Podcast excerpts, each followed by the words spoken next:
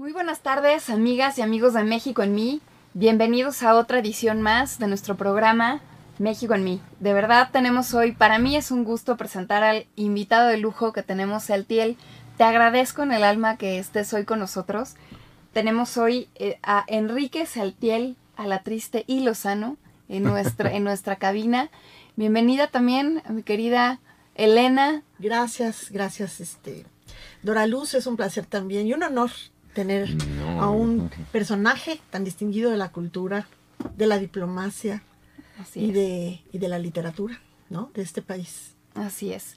Sealtiel, sí, no, Sealtiel es escritor, diplomático y promotor cultural aquí en México y precisamente es un experto del tema que queremos hoy tocar.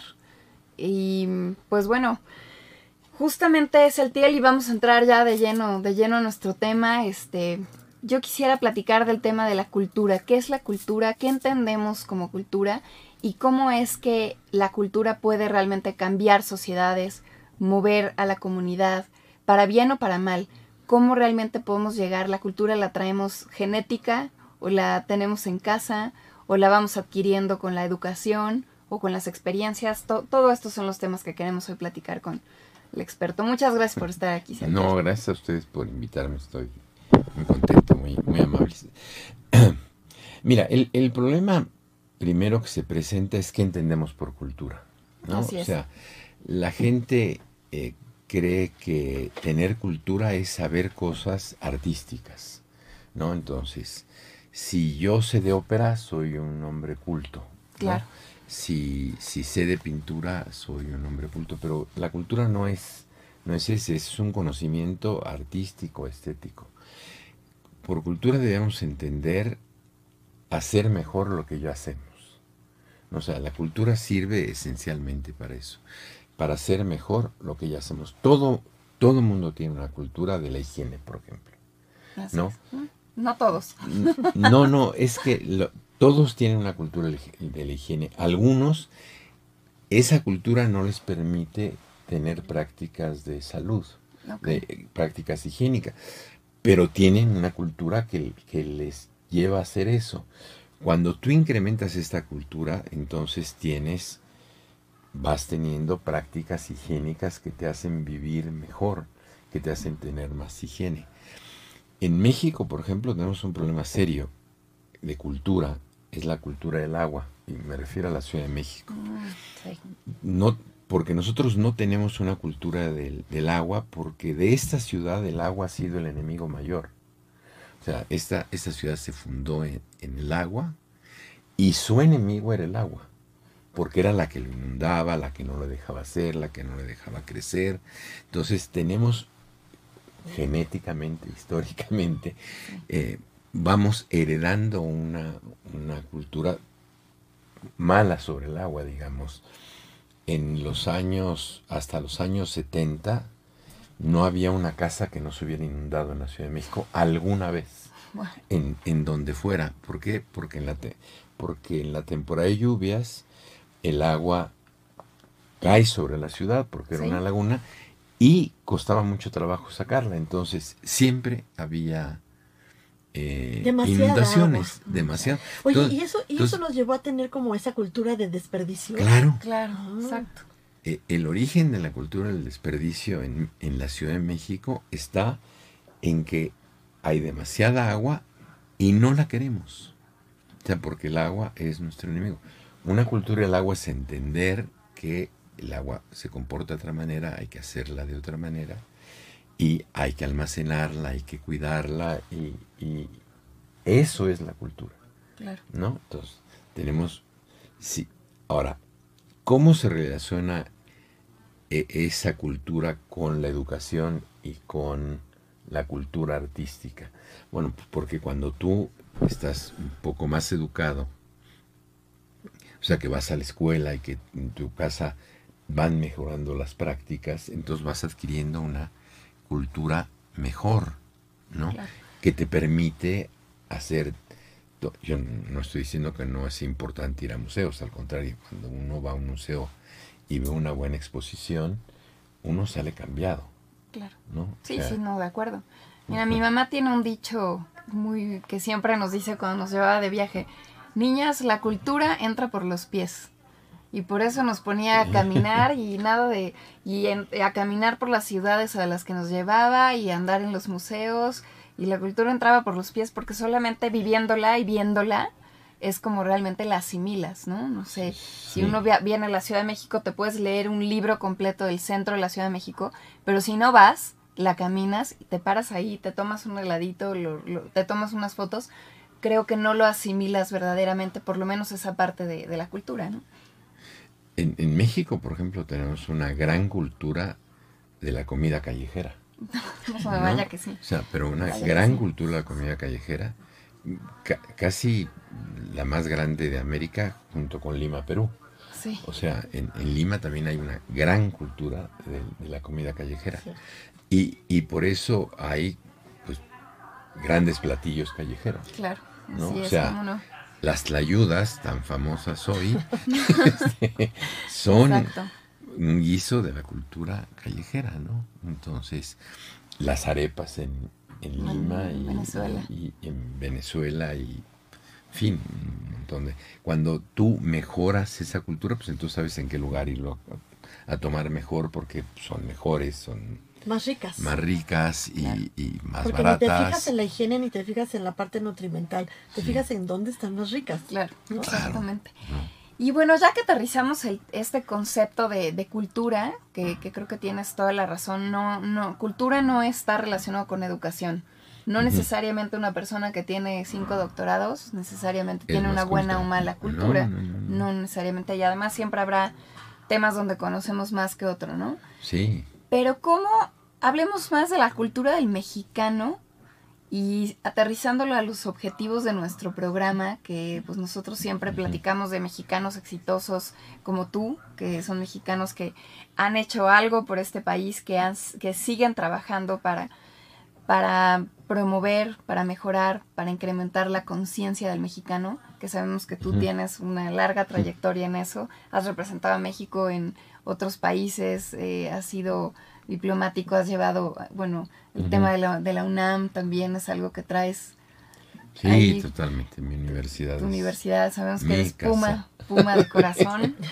Así es, y bueno, pues cómo realmente el, la cultura del mexicano hoy en día está afectando o ayudando al cambio que tanto, que tanto necesitamos, porque estamos viviendo un cambio de gobierno, ya vamos a la mitad del gobierno, pero creo que la cultura no ha sido la Habría que decir que, que, desde ese sentido de la cultura, en el sentido de la producción de objetos culturales o de... Cuando digo objetos no me refiero a objetos tal, porque un, un poema es un objeto cultural, ¿no? Digamos. México es de los países, si algo tiene que presumir, es su cultura. Estoy totalmente de acuerdo. Eh, en una conferencia cuando yo era diplomático, eh, que fue el, señor Carlos Smith, Slim, dijo textualmente, lo que nosotros tenemos para para presumir en el mundo son nuestros pintores, nuestros escritores, nuestros poetas, eh, nuestros bailarines, o sea, no, hay, no hay un industrial, no hay un comerciante que tenga la altura de Octavio Paz, que ahora le acaban de hacer su, su nicho en San Ildefonso. O sea, no, no hay, no hay la, la, pintura mural de México es la más importante del mundo. La más importante del mundo. La, la poesía que se escribió en México entre 1940 y 1960 es la más importante de la lengua española. No hay en conjunto una poesía de ese nivel. La pintura mexicana de antes, de, finales del porfiriato y, de, principios del siglo XX, donde está Frida, Diego, Rodríguez Lozano, etcétera, es la más grande del mundo. O sea, digamos, cuando hace años hizo en, Nueva York la exposición México Esplendor de, de 30 siglos, era impresionante, digamos, ver cómo la, escultura prehispánica es súper notable, ¿no? Cuando la universidad recibió el premio Príncipe de Asturias, em, y, fuimos a Oviedo, el, rector me dijo, ¿qué objeto podemos poner que nos represente brutalmente? Le dije, una escultura que tiene usted ahí en en, una oficina de rectoría que es una serpiente de piedra enrollada. No, le dije, eso es soberbio. La pusimos al centro de la exposición. No hubo una persona que no se detuviera a verla. ¿No? O sea, es, es realmente lo que nosotros podemos exhibir de la... Pero estamos acostumbrados a pensar en, en el México en, términos de cultura mexicana en el México prehispánico y ese es un gravísimo error. Claro, estás, estás mochándole una parte importantísima del, de lo que somos hoy. Bueno, los 300 años de la colonia hoy también vituperados produjeron cosas maravillosas, digamos. Sor Juana Inés de la Cruz es una de las alturas del pensamiento y del siglo XVII, ¿no? Bueno, una cosa, uno la ley dice, ¿cómo ¿Cómo puede ser que... Que existió ahí. No, que, es, bueno, o a Sigüenza y Góngora, ¿no? O sea, y, la pintura colonial mexicana es brutal. La sigle, en España, que yo conozco bien y que respeto mucho y todo, no hay fachadas barrocas como las hay en México. O sea, el baptisterio y la catedral, ¿no? Es la punta del arte de las, del, arquete arquitectónico barroco. La punto. Claro. ¿No? O sea, es, es soberbio. Y nosotros pasamos por ahí y ni... Y ni, cuenta, ya lo vemos como algo normal. ¿no? pero ah, quisiera yo retomar algo que tú dijiste al principio. Que la cultura no es solamente las manifestaciones artísticas, no es solamente lo plástico, lo arquitectónico que ves con los ojos, palpas con las manos, más bien ese arte, esas expresiones, lo que te están demostrando es lo que es la realmente la cultura, que es ese marco, ese marco mental, ese marco nacional o ese marco de, pensamiento que se traduce y se expresa a través del arte. Más el arte no es la cultura, es la manifestación de una cultura. Sí, sí. Lo que traemos adentro, lo que somos, es mucho más profundo. Claro. ¿No? Y eso es lo que tú, como bien dices, no se puede negar no se puede ir con una actitud negacionista de, no, esta parte no me gusta de la historia, la quito, quito el monigote, pero la cultura sigue. Sí, eh, y no, no, no solamente sigue, por ejemplo, dos ejemplos nada más delante. Cuando Cortés y sus soldados llegan y ven la gran Tenochtitlan, dicen, no hay ciudad en Europa tan importante, tan bella y tan grande como esta. Cuando siglos después llega Humboldt a ese mismo lugar y hay una ciudad colonial, dice, esta es la ciudad de los palacios. No hay una ciudad con tal abolengo y nobleza que la Ciudad de México. ¿no? O sea, la Ciudad de México era un espectáculo. Claro, ¿no? lo sigue siendo. Y, y, la Ciudad de México, o sea, cuando en la universidad eh, les propusimos a la UNESCO que declararan patrimonio de la humanidad el, campus central, los llamamos y les dijimos y, lo vieron, dijeron, este son los lugares del mundo donde en un bello lugar arquitectónico se concentran todas las ideas, ¿no? O sea, uno ve ese lugar con la biblioteca que hizo Warman y dice, ha deslumbrado. O el estadio de fútbol. El estadio. No, o sea, el estadio Ciudad Universitaria, o sea, los, los, lo que llaman los monigotes de afuera, están diseñados por Diego Rivera, ¿no? Y son nada más la, la cuarta parte de los que hizo, porque eran muchísimo más, ya no alcanzó el dinero. Ese es otro punto importante, ¿no? Eh, no se le dedica el presupuesto a la cultura nunca se le dedica el suficiente presupuesto a la cultura. ¿Por qué será? ¿Por qué será? ¿Por qué? ¿Y por qué en México pasa esto? ¿Y por qué en este gobierno en particular hubo un recorte en especial muy agresivo a los temas culturales, de promoción cultural? Pues porque no se entiende cuál es el, enorme beneficio de la cultura. O sea, em, por ejemplo, uno de los grandes problemas nacionales y, la gente no lo aprecia es la falta de lectura. ¿no? O sea, en, en México hay aproximadamente un 9% de la, de la población es analfabeta. Quiere decir que no sabe leer y escribir. Pero hay un 19% que es analfabeta funcional.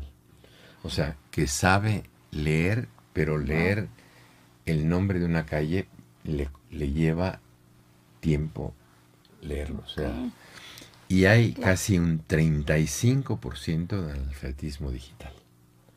¿No? O sea, en, en, ¿Y cómo le llamas al analfabetismo? No sé cómo catalogarlo.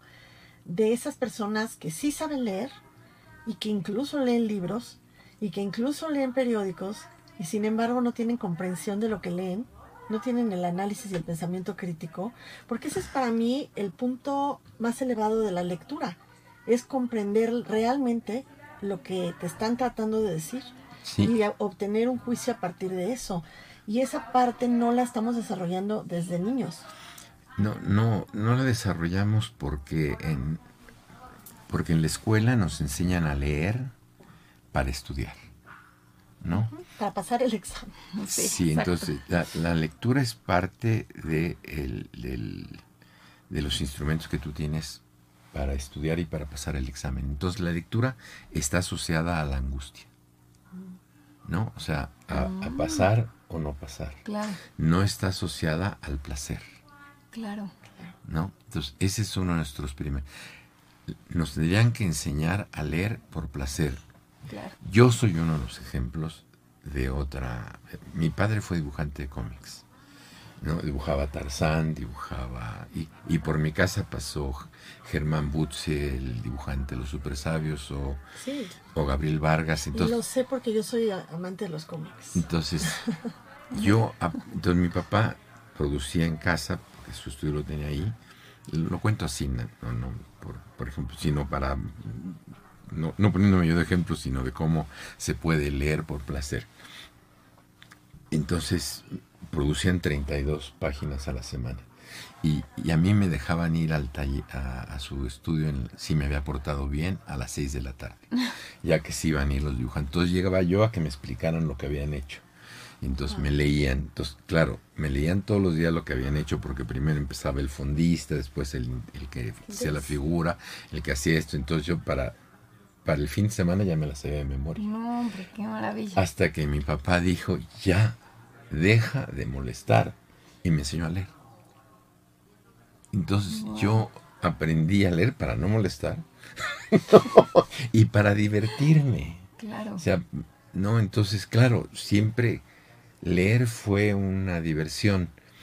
Eso, por ejemplo, en quinto año lo reafirmó el maestro Bojorques, porque nos empezaba a juntar el fútbol y dijo, los lunes, la última hora, es discusión sobre los partidos de, la liga, la una, todos dicen, pero nada más pueden participar los que hayan leído el periódico.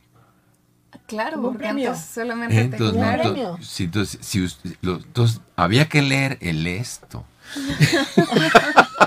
claro, entonces, o, la, sección de, pues yo, yo leía seis de, siempre en el Excel para poder participar, ¿no? Entonces, claro, nos enseñó que la lectura es parte de la información y de la diversión. si enseñáramos la lectura así, o sea, como parte del juego. Es importante, estás diciendo algo eh, que hoy en día se le está dando cada vez más estudio e importancia y es el área de las emociones.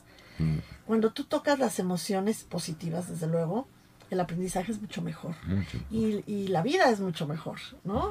Y, vendes más productos si, si, logras llegar a la emoción de un cliente potencial y de un, de, un candidato logra más con, la gente, eh, con los votantes. Esa área de las emociones, qué interesante lo que estás diciendo, porque nunca me había puesto a pensar que la que un niño en México, por el sistema educativo, asocie la lectura con la angustia. Es una emoción terrible. Sí, claro. Terrible que te, que te eh, bloquea de por vida. Claro. No, y asocian con que leer es un castigo. Claro. Cuando en realidad, sí, bueno, a mí me leían cuentos para dormir y era muy divertido el momento del cuento. Sí, sí, sí. Entonces, sí tiene mucho que ver cómo realmente te insertan desde niño o incluso desde la panza de tu mamá te insertan esa la cultura, desde ahí viene. Y regresando un poco al tema que estábamos hablando, cómo creo que para el, para el exterior el mexicano también tiene ahí un estigma negativo cultural de que siempre el mexicano es el que en los mundiales son los borrachos, los que rompieron, los que gritaron las malas palabras. Y eso, y eso lamentablemente ha ido como estigmatizando al mexicano en el extranjero. Y eso también, a veces el mexicano lo se siente muy orgulloso de que somos los más borrachos, los que tomamos más tequila, los que hacemos más fiesta. Y, y no somos los que respetamos las señales de tránsito, la cultura del manejo. O sea, cómo manejamos aquí en México. Lo que proyectamos como cultura mexicana. Exacto. Y a eso agrégale la narcocultura, ¿no? Que también. Ah, no, claro, que este, ahí viene. Esa imagen terrible que tenemos en ese sentido. En el extranjero de los narcos. Y teniendo cosas tan maravillosas, ¿no? Así es. ¿Cómo, ¿Cómo proyectas tú que tienes esta experiencia diplomática, has estado en tantos países, cómo ven a los mexicanos? Yo sé que la parte buena, todo lo que podemos decir, somos un país riquísimo en cultura positiva, pero también cómo ven a los mexicanos afuera en esta cultura. Somos los más corruptos, los más sucios, los más gritones, los más... ¿Es verdad o no? ¿Cuál es tu opinión? Bueno, yo creo que la percepción que tiene la gente es la, la, la que la que es, a mí me admira mucho, por ejemplo, yo iba mucho a la frontera de niño, porque mi padrino, eh, el hermano de mi mamá, que era mi padrino, vivía en Reynosa y me invitaba a pasar las vacaciones que antes eran a, final de año. Entonces me iba a pasar cuando menos cuatro semanas antes de Navidad o, después de Navidad, entonces estaba...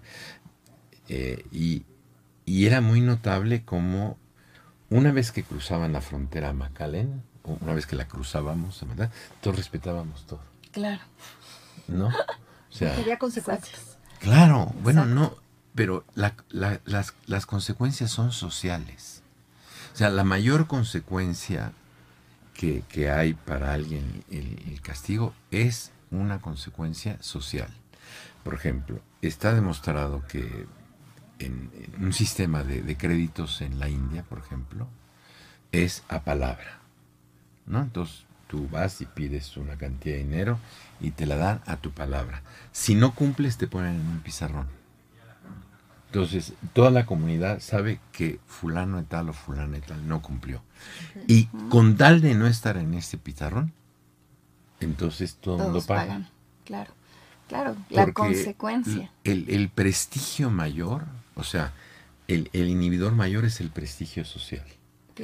En México lo que sucede es que parte de ese prestigio es la violencia.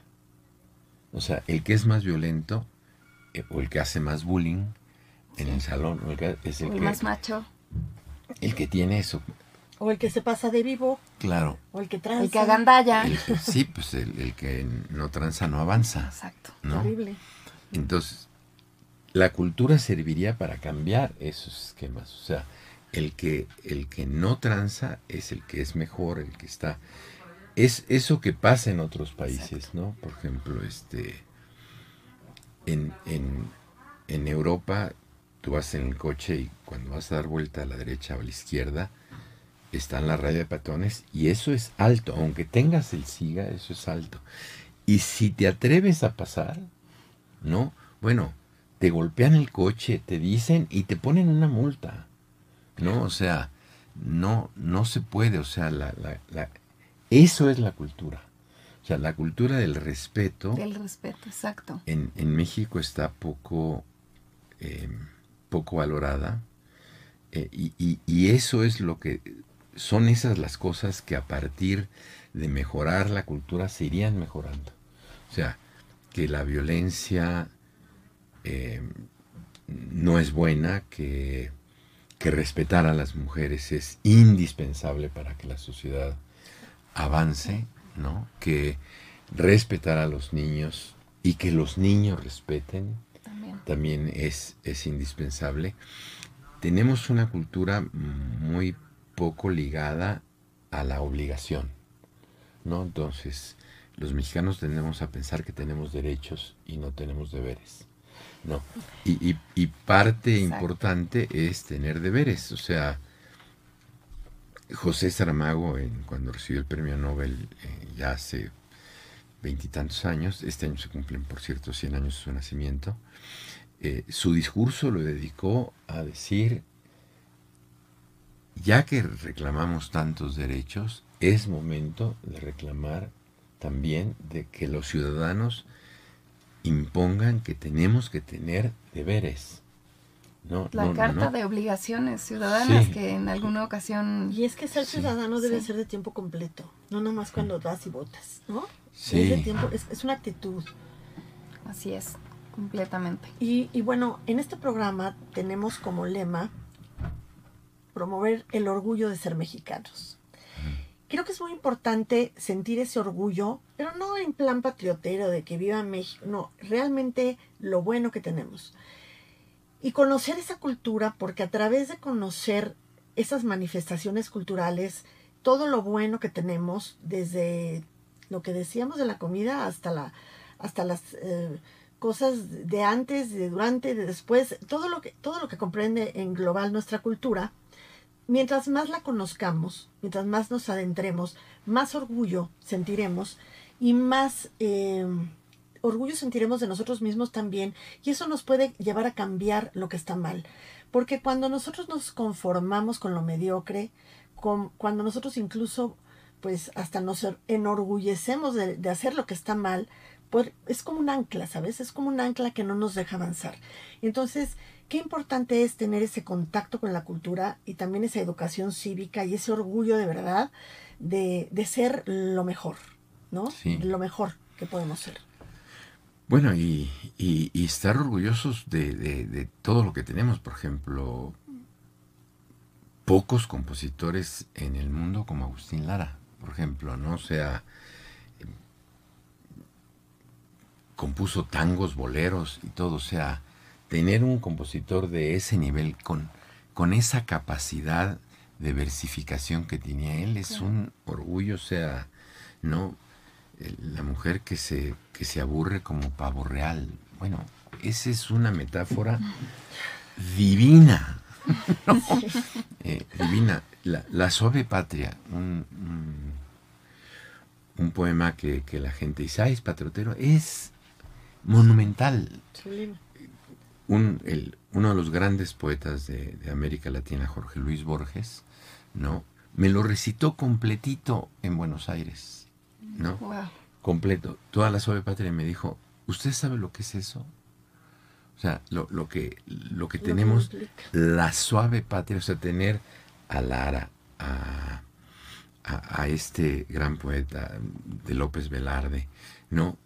Tener a la familia Burrón. La familia Burrón es un cómic soberbio, o sea, es la creación del lenguaje popular literariamente en un cómic, como en, pocos lugares se, han hecho. Bueno, Chava Flores, ya no, no, digamos, bueno, y Frida, ¿no? Eh, o sea, cualquier cosa que nosotros podamos ver de Cantinflas. O sea, metía una palabra al diccionario, cantinflear. ¿no? O sea, la creó él a partir de una actitud. ¿no? no este, existía el término para describir eso. Para decir, él, él lo creó entonces, bueno, el cine mexicano de los años 30 y 40 en, en, ese tiempo fue el cine más visto en América y España. ¿No? O sea... Con esas figuras que no mueren y que aún hoy son símbolos de la cultura. El, Así es. el mejor museo de un trío mexicano, que a mí me parece el mejor, que se llama Los Tres Calaveras, mejor que Los Panchos. El mejor museo está en el País Vasco. De los tres calaveras. De los tres calaveras. Mira, no sé si no sabía eso. No, ni yo. Mira, qué interesante. Pues realmente tardaría, bueno, necesitaríamos muchos programas y realmente nuestro programa de México en mí está dedicado en gran parte a exaltar todo este, todo este tipo de cosas que enriquecen al país, la historia de México, a los mexicanos como sociedad y que muchas veces, así como se nos hace muy normal pasar frente a la catedral, pasar frente y no voltearla ni siquiera ver, pasar frente a estos monumentos arquitectónicos que tenemos este, en la ciudad, tal vez así pasa nuestra vida y no nos vamos dando cuenta que somos mexicanos, que vivimos en un país privilegiado, que realmente tenemos mucho de qué sentirnos orgullosos y diario yo los, los invito a que hagamos conciencia de una cosa, el cine mexicano, la gastronomía, la arquitectura, el lenguaje, la cultura. Hay infinidad de cosas en este país que podemos investigar, leer, ir a lugares que podemos ir a visitar, pueblitos mágicos. Este país tiene todo tipo de geografías, climas, ecosistemas y debemos de verdad de retomar eso y recordar que somos mexicanos y que hay mucho más cosas buenas que malas, que sí estamos quizá pasando por un bache histórico complicado, pero que hay mucho más por, por qué salir.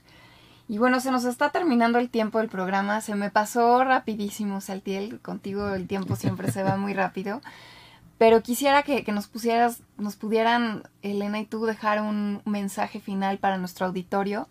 Eh, respecto a esto, ¿no? Al orgullo de sentirse mexicano y la cultura. ¿Qué es, qué cultura queremos vivir y proyectar hacia el extranjero? Por favor. Yo diría que ser mexicano es una fortuna. Nos tocó vivir en un país rico, variado, eh, emocionante, lleno de, diversidad y, y, que la naturaleza nos dotó a cada uno de nosotros de un ingenio que pocos países, pocas ciudadanos tienen. O sea, el ingenio el, mexicano. El ingenio, el ingenio es, es una de las grandes cualidades. Así porque involucra la inteligencia, la intuición, la sensibilidad y la imaginación. Así es. Ser mexicano y estar, es imaginarse como un gran mexicano. Así es. Y yo, bueno, me gustaría solo rematar con, con una eh, análisis muy escueto. No hay que politizar la cultura. El otro día iba yo en Paseo de la Reforma y por teléfono quise decir a qué altura iba y de repente volteé y dije, eh, voy a la, a la altura de la estatua de ya no está Colón. O sea, el hecho de, bloquear, el hecho de negar lo que somos y de parte de nuestra historia es negarnos a nosotros mismos y avergonzarnos de una parte de lo que somos. Y eso no debe de ser. Somos una suma, una suma del tiempo, ¿no? Para llegar a ser lo que somos. Es, es una eh, mezcla cultural, un eclecticismo en todos los sentidos, del cual sí nos tenemos que sentir orgullosos, conocerlo y bueno, con lo que tenemos, hacer algo bueno para ser mejores, ¿no? Así es. Muchas gracias, Elena. Muchas gracias, Saltiel, de verdad, por, por tu tiempo. Gracias a todas y a todos por escucharnos y no se les olvide, somos mexicanos y, y de verdad muchas gracias. Y, y recuerden que México está en mí. Buenas, buenas tardes.